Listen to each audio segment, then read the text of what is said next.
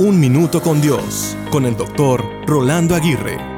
Tenemos una evaluación sorpresa, nos dijo la profesora Betty cuando estaba en quinto de primaria. Todos mis compañeros estaban espeluznados como si se les hubiera parecido un fantasma. Por otro lado, yo me sentía preparado en el tema. Tomé el lápiz y estaba listo para recibir la primera pregunta. Sin embargo, ese sentimiento fue cambiando con el tiempo. Ya no me gustaban tanto las evaluaciones, sobre todo las que eran sorpresa.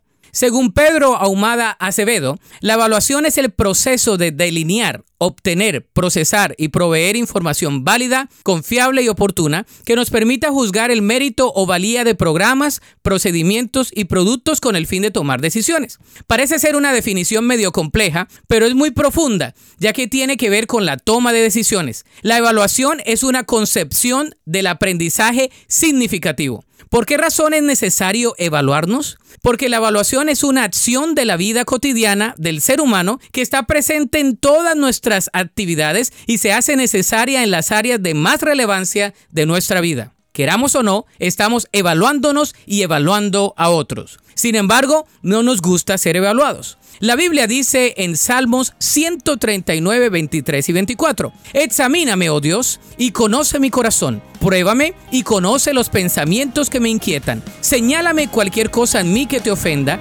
y guíame por el camino de la vida eterna. Para escuchar episodios anteriores, visita unminutocondios.org.